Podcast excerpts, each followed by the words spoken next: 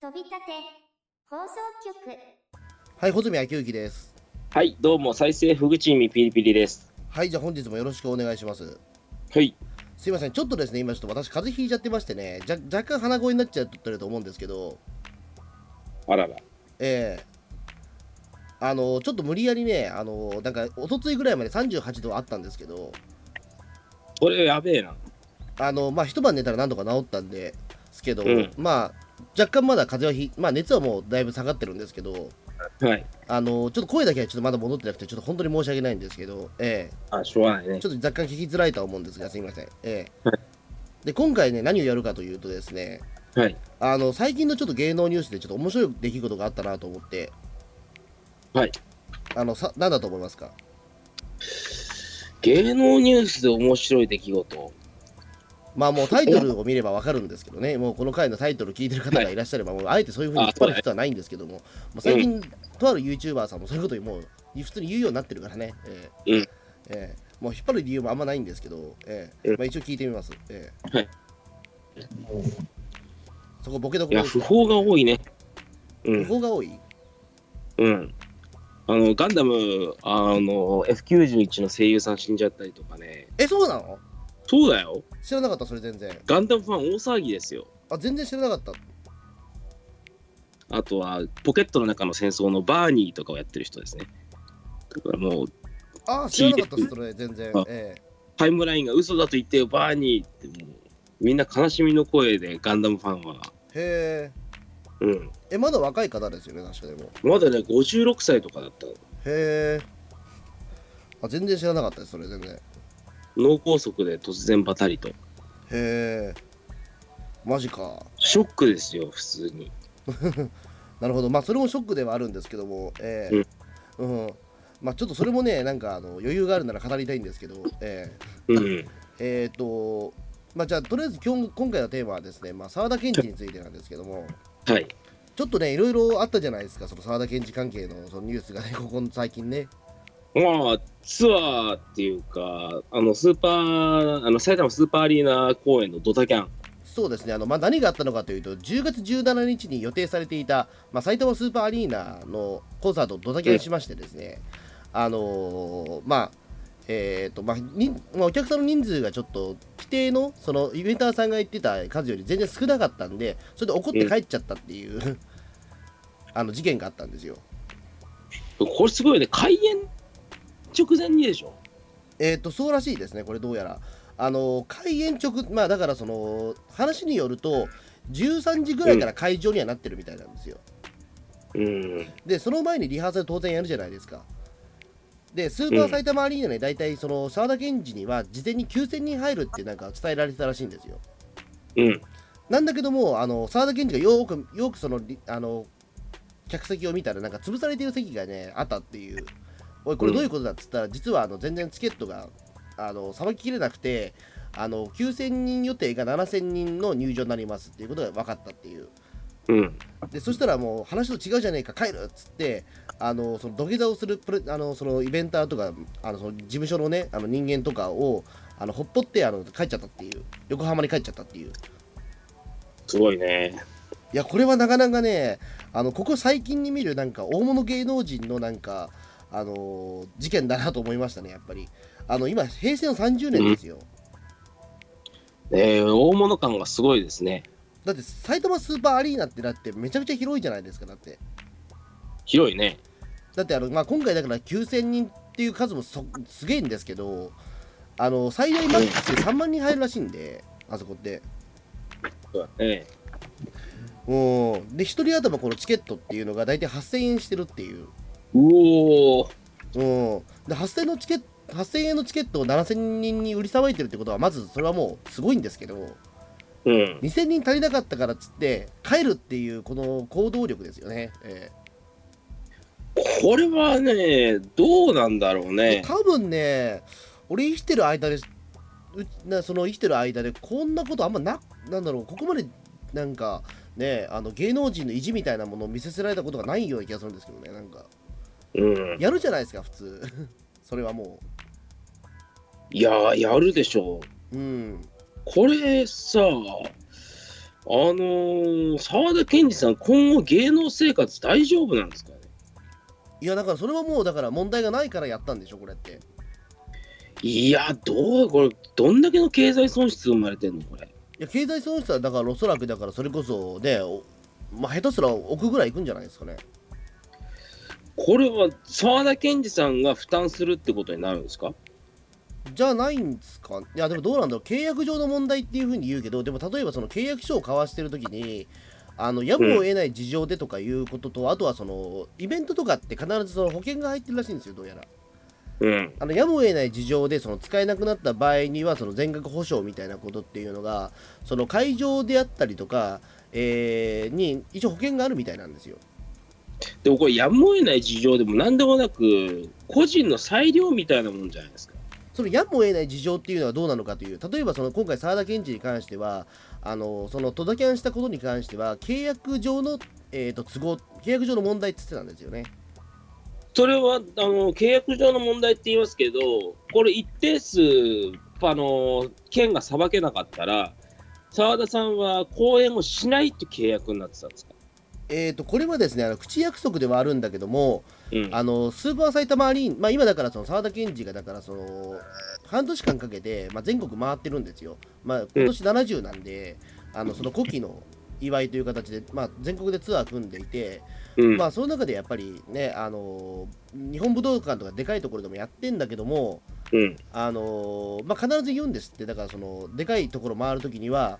えーと、これ必ず入るのって聞くらしいんですよ、どうやらイベンターとかに。うん、で、あの入んなく前にするという約束だったらあのやるっていうふうに言うらしいんですよ。ほ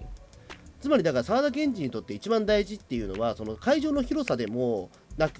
なくあの満員にすることなんですって。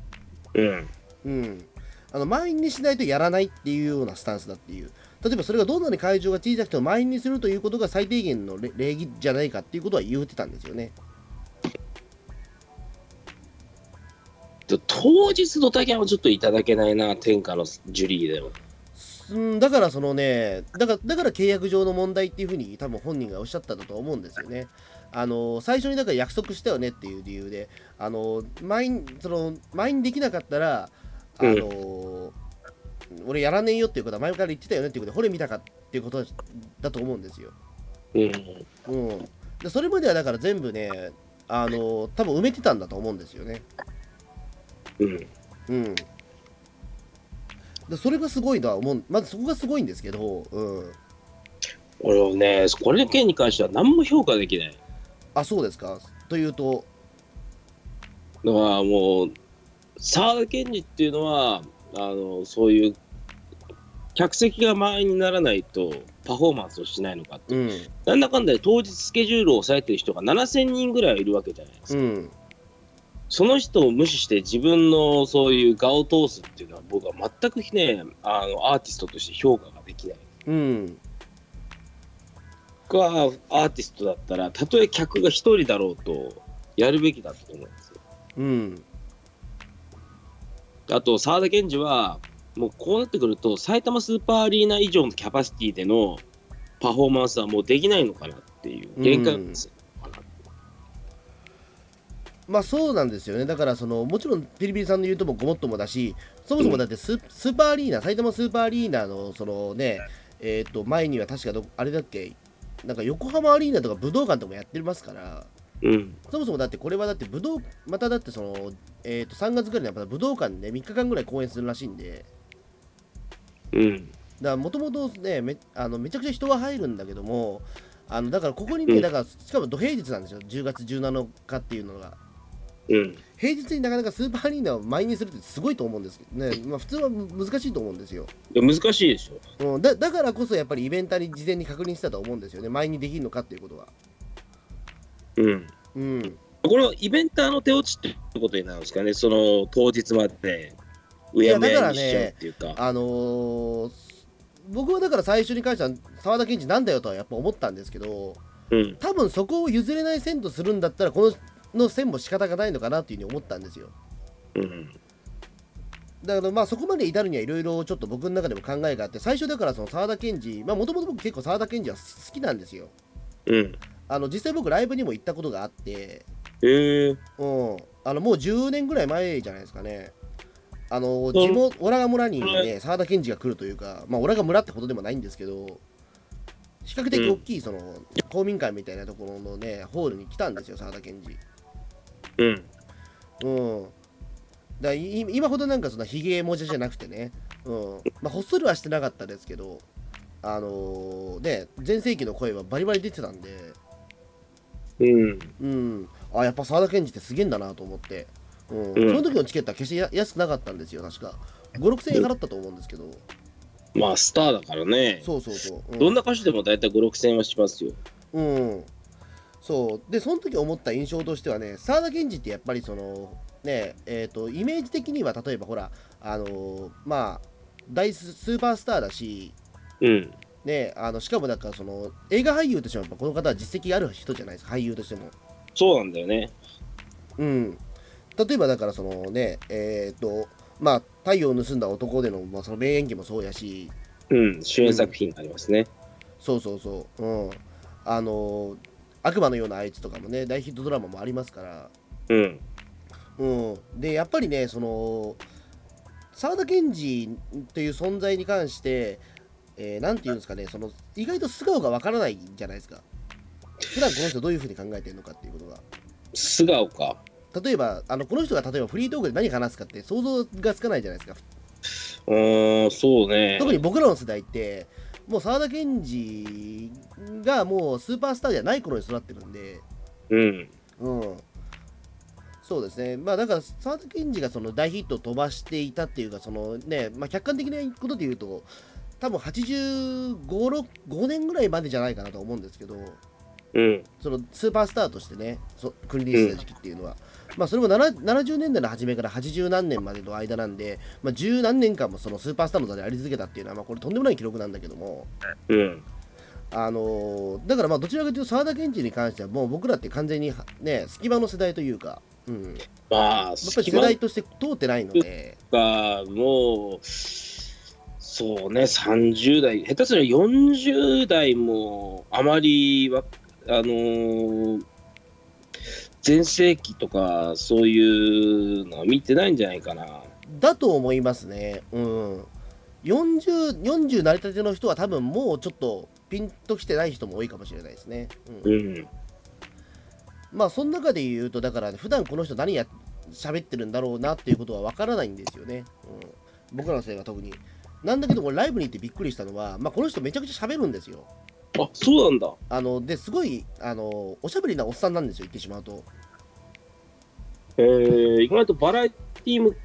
きなんですかね。意外と、まあ、まあバラエティ番組結構よく出てたんですよね昔も昔はね、でも、あの、であんまもり喋るイメージなかった90年代以降はそうでもないでしょ。うん、うでこの人ねあの大阪の出身なんで関西弁使うんですよえー、あの普段は関西弁なんですよそうなんだ。そうそう。あんまりその映画とか見てるとき、関西弁のイントネーションは感じないじゃないですか。感じないですね。なんだけども、こう映画で思いつくのあのは、太陽を盗んだ男とか、あとは寅さんでの客演とか、うん、のためは全然関西なまりのイントネーションは感じないですね。そうそう。なんだけども、ライブ中になると、もうコテコテの関西弁使うんですよ、この人。えー、意外だね。で、本当にだから、お大阪のおっちゃんらしく、あのすごいね、自虐ネタがね、してくるんですよ。えー、結構そんな砕けたトークする人なんですね、この人。そうそうそう、うん。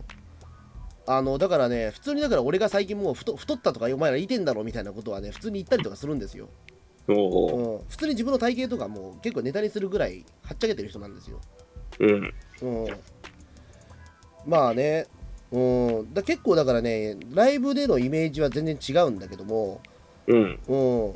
あのー、なんていうんですかねだ結構だからそのライブのその MC が結構面白いんですよこの人実は。うん。ええ、ですすごいね言ってしまうとまあ関東の人だからかわかんないけどすごくねやっぱりねあのーうん、やっぱ面白いおっちゃんだなと思うし今おっちゃんっていう言い方がぴぴったりしたんですよ今のうん。沢田研二って多分、うん結構気さくっていうか、フランクな人なんですね。すっごいフランクなんですようん。でなんかもうマスコット的なねその可愛さもあるというかねあのなんか面白いおっちゃん感がすごくてそのねライブが終わった後もねそのいわゆるジュリーの追っかけみたいな人がたくさんあのその会場内を埋め尽くしてるんですよ前をうん。でジュリーがそのえ必ずなんかその会場にジャガーで来るらしいんですけどでそのジャガーをがその見送るまでがなんか儀式らしくてほええでその時もなんかねジュリー普通になんか手振ったりとかしてるんですよあこの人本物だというか、ええ面白いなと思って普通にう。うん。うんあのだからねスーパースターっていうもうなんかちょっとギャグになってる節もあるんですよ今となってはねそのあんだけちょっとビジュアルも変わっちゃったしなんかねうん、あのだからブヨブヨのねぼヨボヨボのおじもうおっさんになっちゃってるからもうそれ自体がなんかもう面白くなっちゃってるんですけどねもうだからすごくに今あの存在としては面白いですようん、そうなんだろうけれども、プロモーターとかから今後、仕事をこれ、振られるのかなと。あーどうなんですかね、だから、いや、でも言ってしまえば、でもね、その7000人のお客さんに関しても、うん、えっ、と、本気で怒ってる人ってどれぐらいいるのかなとかははあるんですよ。マジでいや、でも実を言うと、だからそれって、あのーまあ、い言ってしまうと、沢田研二の今、ファンの方って、まあ、大体、えっ、と、もうな、なんだろうな、し信者的な人が多いわけですよ。うん。えー、と言うてしまえばもうだって何十年ももうその追っかけをしてるからでしかもうん沢田研二って10年ぐらい前に一回ドタキャンしてるんですよね そうなのそうそう水戸水戸あたりで確かへえ。その時もなんかねお客さんが集まんなかったから確かやめてんですよ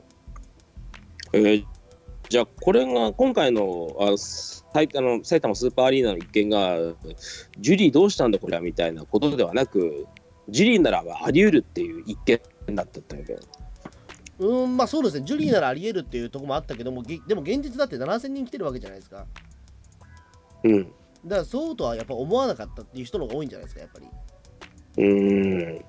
うんまあ、契約上の問題っていうのはねやっぱりそこに結びつかないじゃないですかその人が入んなかったっていうかそのうん。うん、だすなんかすごいね、うんまあ、でも確かでも多分昔の芸人さんだったら結構ありえる話なんだろうなと思うんですけどね。そうなのいややっぱりだからそのねえっ、とうんやっぱりだからそのほらやっぱりたけしさんとかはやっぱりそのドタキャンしたとかよく話あるじゃないですかやっぱり。あ、たけしさんとかもドタキャンとかするんだ。まあ、現実だって最近で言うと、あのー、1年ぐらい前かなあのアウトレイジ最終章が上映された頃にテレビ東京でう「んあ。の朝ですなんかたけしですいません」っていうねミニ番あの30分番組があったんですよ「おはスタ」が終わった後にうん。 1週間ぐらい限定でやってたんですけど、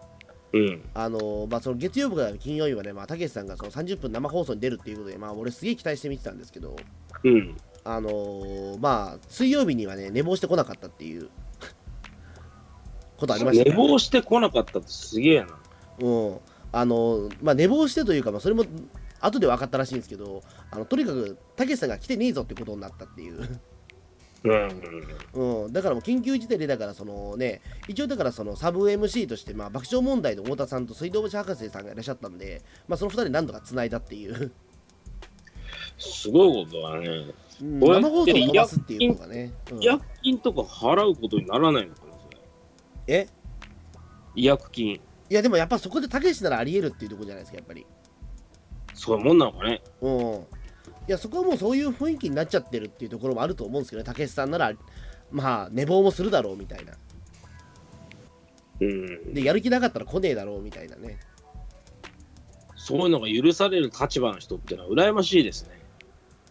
だからね沢田研二は多分もうそういうところまで来ちゃってんじゃないですかね少なくともだって言ってしまえば今テレビに出てるそんなに頻繁にテレビ出てるわけではないからそのねお客さんとしてはその何万人かのお客さんなわけですよ直接ライブを見に来てくれる今はうん。だからその人たちが納得すればまあ問題はないんじゃないかなっていうどれだけの人が納得してるのかっていうかね、パーセンテージ的に。そうなんですよねだからそこがあるから逆に言うとこれって外野から何かしら言うことっていうのは難しいところだと思うんですけどねうん。まあでも多くの人が納得してんだったらそれでいいのかなとは思うんですけどねうん、でもうこの芸能界隈の人でも意外と、あのーい石原さんの息子さんとか、うん、なんか擁護してる人多いですね、意外と。いや多いと思いますようん。あのもちろんだから道義的にそれは良くないことなんだけども、うん実際ねお客さんも来ているからなんだけども、例えばそこが沢田研二の一番その外せないプライドであるならばそれは確かに組むしかないのかなっていうところあるじゃないですかまあ、俺の価値観からすると、プライドで飯食えるのかっていう。まあそうそう現実でもそれで食ってる人っちゃ食ってるんですよねうん。うんいやもちろんだから許してない人も多分何何千人単位でいると思うんだけどもうんでもちろんだからでもその後俺感動したのはあのきちんと事情説明をしてくれたんですよ沢田研二本人がねうん、あれ見ましたあの記者会見のやついや、あの、活字ニュースでしか見てなあい。そうですかあれすごいんですよあのーその沢田研二がえっ、とまあそのまあそのななんていうかそのドタキャンして翌日にもうすでにねそのマスコミとかはやっぱり沢田研二の自宅も有名なんで行くんですようん。横浜にある、まあ、某所にあるのはもうファンファンにも有名なんですけど実は言うとうん。ええあのまあ、そこにやっぱり集まるんですよ、さあのマスコミが。もう澤田さん澤田さんもなんか一言コメントいいですかっつって、うん。うん、でもやっぱりインターホン鳴らしても澤田健出てこないんですよ。うん。で、澤田健どこ行ったんだろうなみたいなことが、マスコミがざわついている中、後ろからあのカーネル・サンダースみたいな格好したささ澤田健二が、うん。あ、ちょっと、あ、なんか用ですかっていうふうになんかやってきたんですよ。それすごいですね。すごいんですよ。ええうん、で、あ、わかりました、じゃああの、ちょっとここだと皆さんあの、ご近所の迷惑にもなりますので、ちょっと近くの公園に皆さん行きましょうかっていうふうに誘導したんですよ。うん。もう近所のおっちゃんじゃないですか、そんなの。してしまうと。だからあれはねどういう、どこまで仕込みだったのかわからないんだけども、うん。あの俺、そこのね、なんか、えっ、と、ずれっぷりというか、やっぱ面白い人だなと思ったんですよね、なんか。で、その後なんなんあれ、30分ぐらいやったらしいんですけど、うん。その近所の公園で、あの本当にだから、なんか、その横浜のね、えーなんか住宅街が見えるような、本当に簡素な公園なんですよ。うん。うんでそこでなんかねそのマスコミがぐわーっと集まって沢田研二にみんなさんカメラを向けてでそこで沢田研二はひもうだからずっとその説明をしてくるわけです説明するわけですよその今回はだからそのドタキャンした原因に関してはもともとね事前に、まあ、イベンターさんがき取り決めた、まあ、その約束した数より少なかったからあのちょっとファンに甘えさせていただきましたみたいなうん。うんでもし取り返せることならまあ取り返していきたいですっていうことを一応言ったんですようん。で逆に言うとだって本来のスターであるならばそれって侮辱じゃないですかあの自分から言えないじゃないですかやっぱりうーん。あのだからやっぱりそあのでしかもそのファンにも向け向けて謝ったしマスコミに向けてあや頭を下げたわけですようん。うんこれはだからねあのーうんやっぱ俺その会見をやっぱり見てからひちょっとね心動いたところはあるんですよそ少なくともこれを見てファンの人は批判することできないんじゃないかなとは思うんですよねう。うん。俺が俺はやっぱり沢田研二好きだったし、まあ、ライブ1回だけとは言って行ったことあるからその時も例えば何かしらねそのライブが1回そのそれそんな理由で飛んだとしたらあちょっとやっぱそれはかわいそうだったなと思うはずなんですよね俺俺ですらやっぱりうん。なんかそれで許しちゃうところはあるというかじゃあ、多分大多数のジュリー信者ってのはみんなそんな気持ちなんですかね。だと思うんですけどね、うん、うーん。だから言ってしまえばだからその大スターである沢田研二ジュリーがその公演公演でしかもだからそのなんかねあのーまあ秋口だけどなんか蚊が多かったらしくてなんかあの、さなんかギャグでねなんかいやこの辺り蚊が多いですねはははとか言いながらあのーねなんかもう僕はもう予防だからもうちいくらなんか座ってもいいんですよみたいなこと言ってて言ってるのが面白かったんですけど、うん。うん、なんかそういうなんかねふとしたえっ、となんかちょっとずれた感覚とかも面白かったんで。うん。うん、で澤田研二本人としては多分だからあのーだからマスコミにだからそういう自分のわがままで、えーねまあ、ファンに迷惑をかけたっていうところもあるけどそこで頭を下げることに関してはプライドがね、うん、はそこプライドはやっぱそこじゃないんだと思ったんですよね。そこに言うとすごい正直な人なんだなと思いましたやっぱり。うん。うん、でやっぱりだからそこで自分はね集められなかったら自分の実力不足でございましたっていうこともちゃんとおっしゃってるっていうのはね、うん、なんかやっぱり好感が持てるとは思うんですよね。うん。うん、それやっぱりこれよ翌日にやったっていうのはすごく良かったなとは思いますよやっぱり。うん。うんだからまあこの先の多分沢田研二コンサートは大変だろうなと思うんですけどね。そうそれ本当大変だと思うんで。いやだって絶対毎日しなきゃいけないっていうこのプレッシャーもあるわけですから。うん。まあでもこれでまあある種いいいい宣伝になっちゃったらいい宣伝になったとは思うんですけどね。炎上商法です。うん。あのやっぱりだから沢田研二があの騒動に関して何何を語るのかってみんな気になるじゃないですか。うん。うん。でちょっと俺も武道館ちょっと行きたいなと思ってるんですけどね今ね密かにね。そう。うん。だからまあまあもちろんだから批判もあるんだろうけどもなんかこの話は結構面白いなと思ったんですよ。まあ面白い、面白いのかな ええ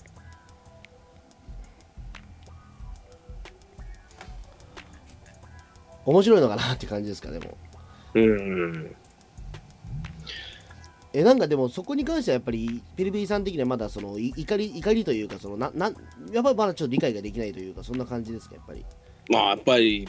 あのー役者だろうがなんだろうが、演者たるもの、やっぱお客さんが来てる以上、やっぱりやるべきだろうっていう。うんまあそうなんですよね確かにねそこももちろん一もうもちろんだから一理というかもう100理もあるんだろうけど、うんまあ、。普通やるじゃないですかだってうん。うん。いや、まあだからね、この先、例えばそれが何回も続くんだったら、お前なんだよなになるんだろうけど、うん。だかうん。らその限界を一つもうスーパー、あの埼玉スーパーアリーナっていうキャパシティ、これ以上はジュリーはもう人が集められないんだっていう限界を自分で作っちゃったんじゃないかっていう。まあ、だと思いますね、多分プロモーターがもうそういう仕掛けしないでしょ。いや、でも分かんないですよ。でも、もしかしたら今ここでもう一回リベンジっていうことになったら人は集まると思いますよ、俺。いあ、そうや、ただって今ここで、例えばもう一回埼埼玉スーパーアリーナで、あのーね、あの幻になったライブやりますよみたいなことになったら、多分元の7000人は来るでしょ。うーんうん、そそれれだったら俺も行きたいと思うから、それだったら。それ満員じゃないじゃん。まあだからその規定人数ですよね、だから例えばその3万人入るところだから、まあ、もちろん3万人集まるのは無理なんだろうけど、うん。例えばキャパシティ1万だって言えば、多分入ると思うんですよ。うん。うん、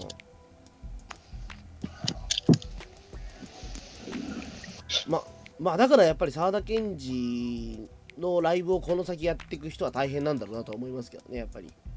いや、本当にプロモーターは大変だと思うう。ん、てかプロモーターをやりたいっていう人がいなくなっちゃうと思う、こういうことをやっうんでもやっぱりねうんまあそれでもやっぱりや歌い続けてくんだろうけどねこの人とかはやっぱりうーん、仕事があればね。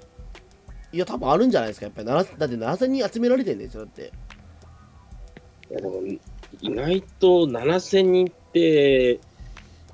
それすごいことなのかっていうと、結構微妙なラインじゃないですか。おというとどういう感じですかでもなんだかんだで、えっと、結構、意外と歌い手の不祥事っていうか、これあかんなみたいなことは、まあ、本人に問題があったりとか、やむを得ないあの体調不良とかいろいろあったりしますけど、浜崎あゆみであったり、愛子であったり、結構意外とここ最近続いてるんですけど、まあ浜崎あゆみは結構ドタキャンしてますからねとかみんな満単位なんですよね。うん7000人とかいう、えーっていう数字で、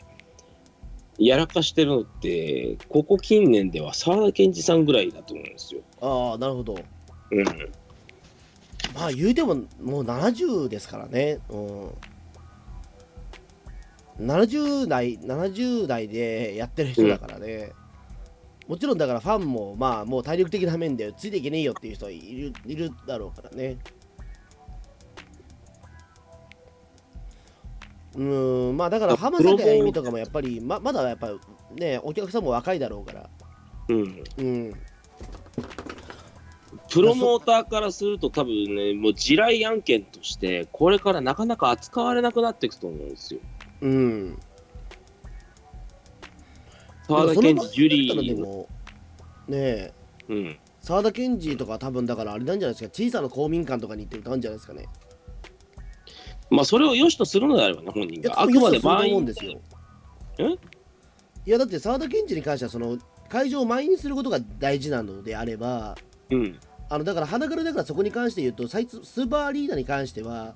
やっぱり最初から俺の実力には合ってないっていうふうにやっぱりちょっと感じた部分もあったわけじゃないですかそれああ、も記そ者会見でれ、言うてるからなんかニュースとかでね、そうそうあのそ自分の実力に相応でないっていう。ううんだからやっぱりその適材適所を見つけるのがプロモーターの仕事だろうっていうようなところではあったと思うんですよねうん、うん、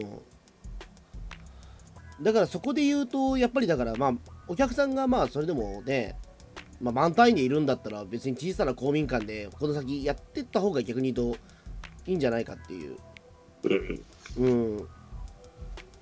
それでも全然多分この先ね表現活動はしていくでしょうしうん、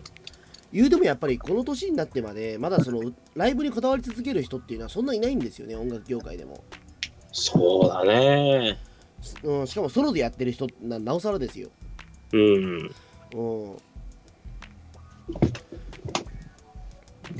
70代ソロでこれだけ頑張ってる人ってのは珍しいかもしれ相ない。当珍しいはずですよ。うん。だもうだから本当にだから最後の最後までこの人歌い続けるんだろうなみたいなのはあるし、うん。まあ、それまでの実績を考えたらね、もう全然引引退してももん、もう何ら問題はない人なんだろうけど、うん。でもやっぱそうじゃないんですよね。うん、もうどんだけだからビジュアルが変わったとしても、ヨボヨボになったとしても歌い続けるっていう、もう覚悟ができてるんでしょうね。うん、だからそこで言うとね、なんかいろいろ考えさせる問題だなと思ったんですけどね。うん。これに関して言うと。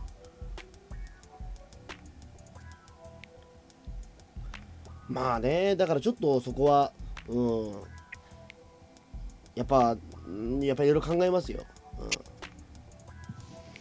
まあ、プロモーターはジュリーを、まあまあ、抹殺するじゃないけれども、干さないでほしいですね。うん。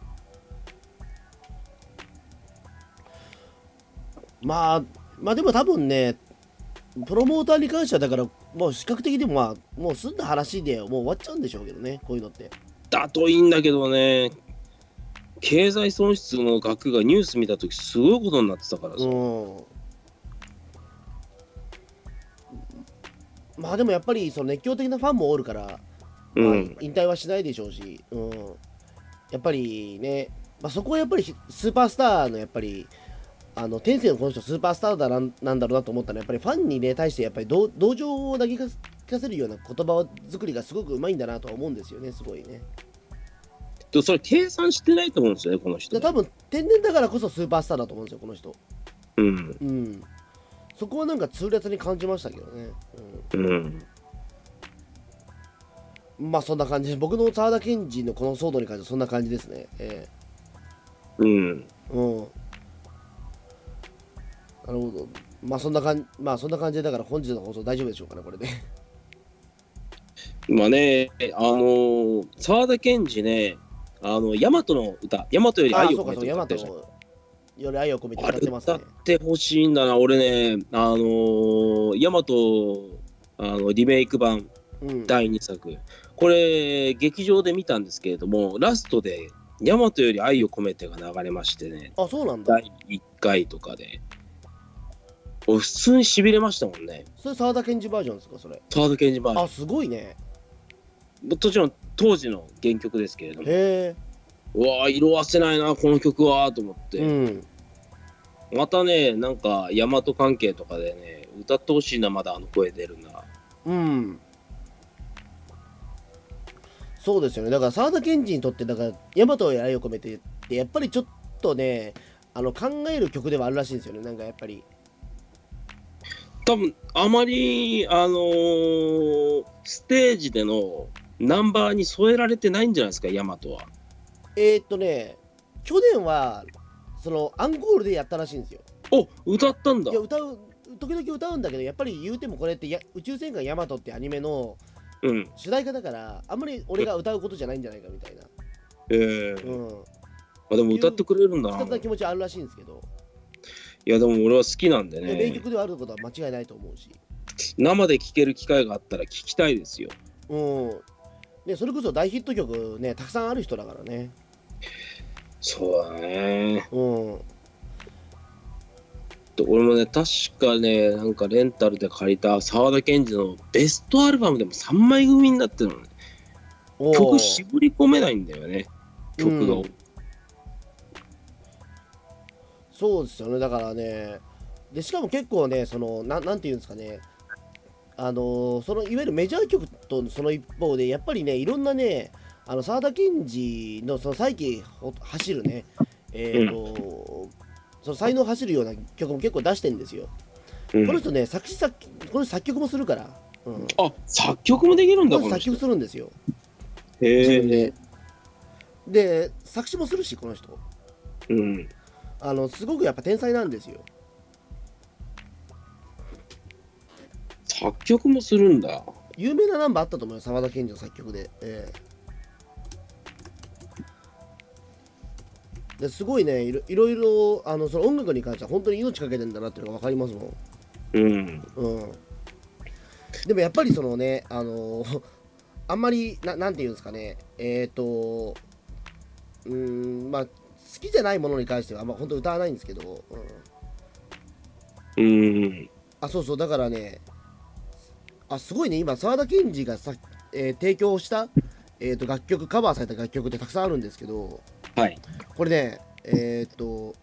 いろんな人にねやっぱ提供してますよおう。これね意外なとこで言うとねえっ、と影山博信さんにもこれ提供してますね影山博信さんに。うんへえ。あとアン・ルイス内田裕也とか糸井重里とかあとザ・ピーナッツにも提供してるな これ元嫁さんのはずなんだけどな、うん、あでもそうか、これはだからあれかザ・ピーナッツまだ結婚してる時かなるほどうん。あと椎名林檎にもこれ提供してるんだへえ。意外なとこですよねそこはむしろされる方じゃねえかって感じだけどねすごいな